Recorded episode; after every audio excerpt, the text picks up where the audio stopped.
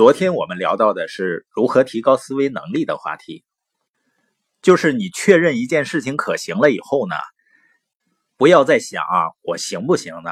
这纯粹是浪费时间。你要想呢，我应该怎样做？那我们今天聊一聊另外一种思维方式。你比如说提到提高能力上，或者说成功上，很多人说啊，那你要更努力的工作，做更多的事情。或者呢，去学更多的东西，那你说这都没错呀？我给大家举个例子啊，你比如说有一个朋友呢，我问他的梦想啊或者他的目的地啊，他说我特别渴望财务自由，就是有那么一天呢，钱和时间都不受限制，自由自在的生活，做自己喜欢的事情，有意义的事儿。我说那挺好啊，咱们规划一下，看看你适合通过什么途径来实现。然后他说呢，这段时间还不行，我得去考个律师证去，或者说呢，我准备考研。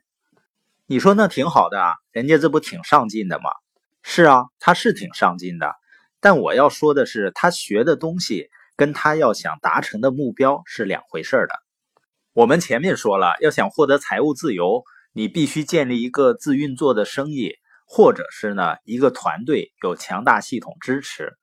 能够自动发展，所以它更多的需要你训练自己的领导能力。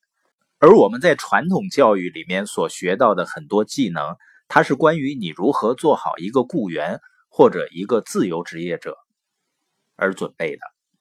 那你说，难道成功不是关于做更多的事情吗？做更多的工作或者更努力吗？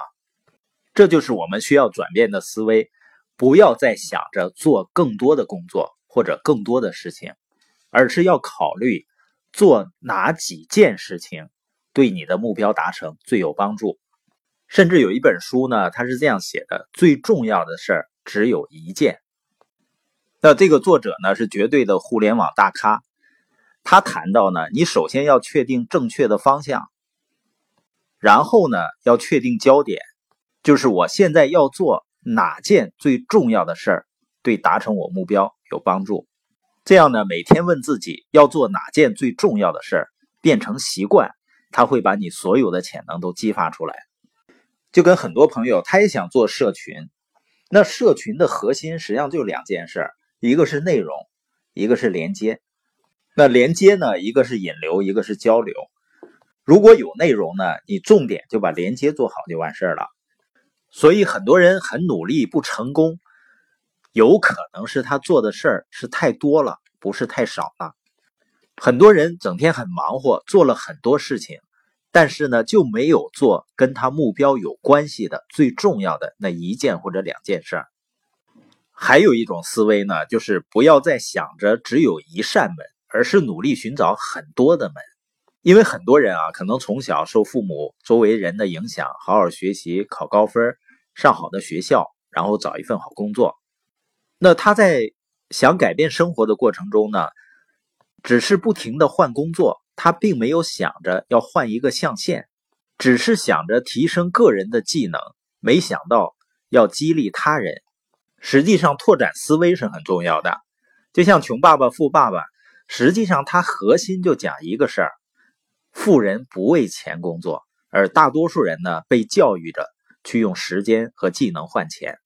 那富人是另外一种思维，他想着如何让钱变成自己的雇员，为自己工作，或者呢，建立起来由强大系统支持的顾客资产或者团队资产。当然呢，人实际上都有固化思维的情况，是吧？为什么说老狗学不会新把戏呢？所以每个人面临最大的挑战就是拓展思维，要敢于做先行者。那我们进入到一个未知的领域啊，或者陌生的领域。首先要克服自己的怀疑和恐惧，那这样值吗？就像奥利弗·温德尔说啊，人们的思想一旦开阔了，就会一直开阔下去。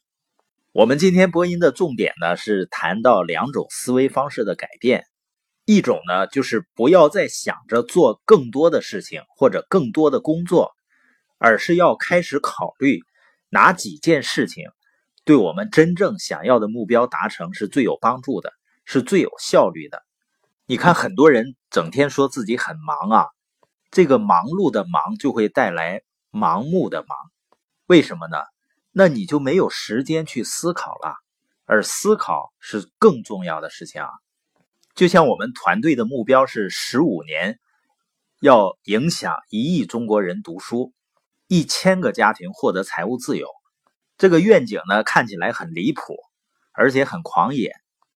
那是不是就有很多的事情要做？而且我们团队的领导人都要累得只剩半条命，最后呢被抬着去参加庆典呢？肯定是不需要的。我们甚至每年都制定出了非常宽松的度假计划。我们当然会非常努力的，也非常开心的做一些事情。但是这些事情最重要的，实际上就只有几件。我跟我的合伙人，我们在见面的时候呢，我最重要的事情就是帮他们一块捋清当下对于他们这个阶段来说最重要的是哪件事儿。所以呢，在某一个阶段，最重要的事儿、最有效率的事儿只有一件。那第二个要改变的思维呢，就是。在追梦的过程中呢，不再想着只有一扇门，而是努力去寻找更多的可能性。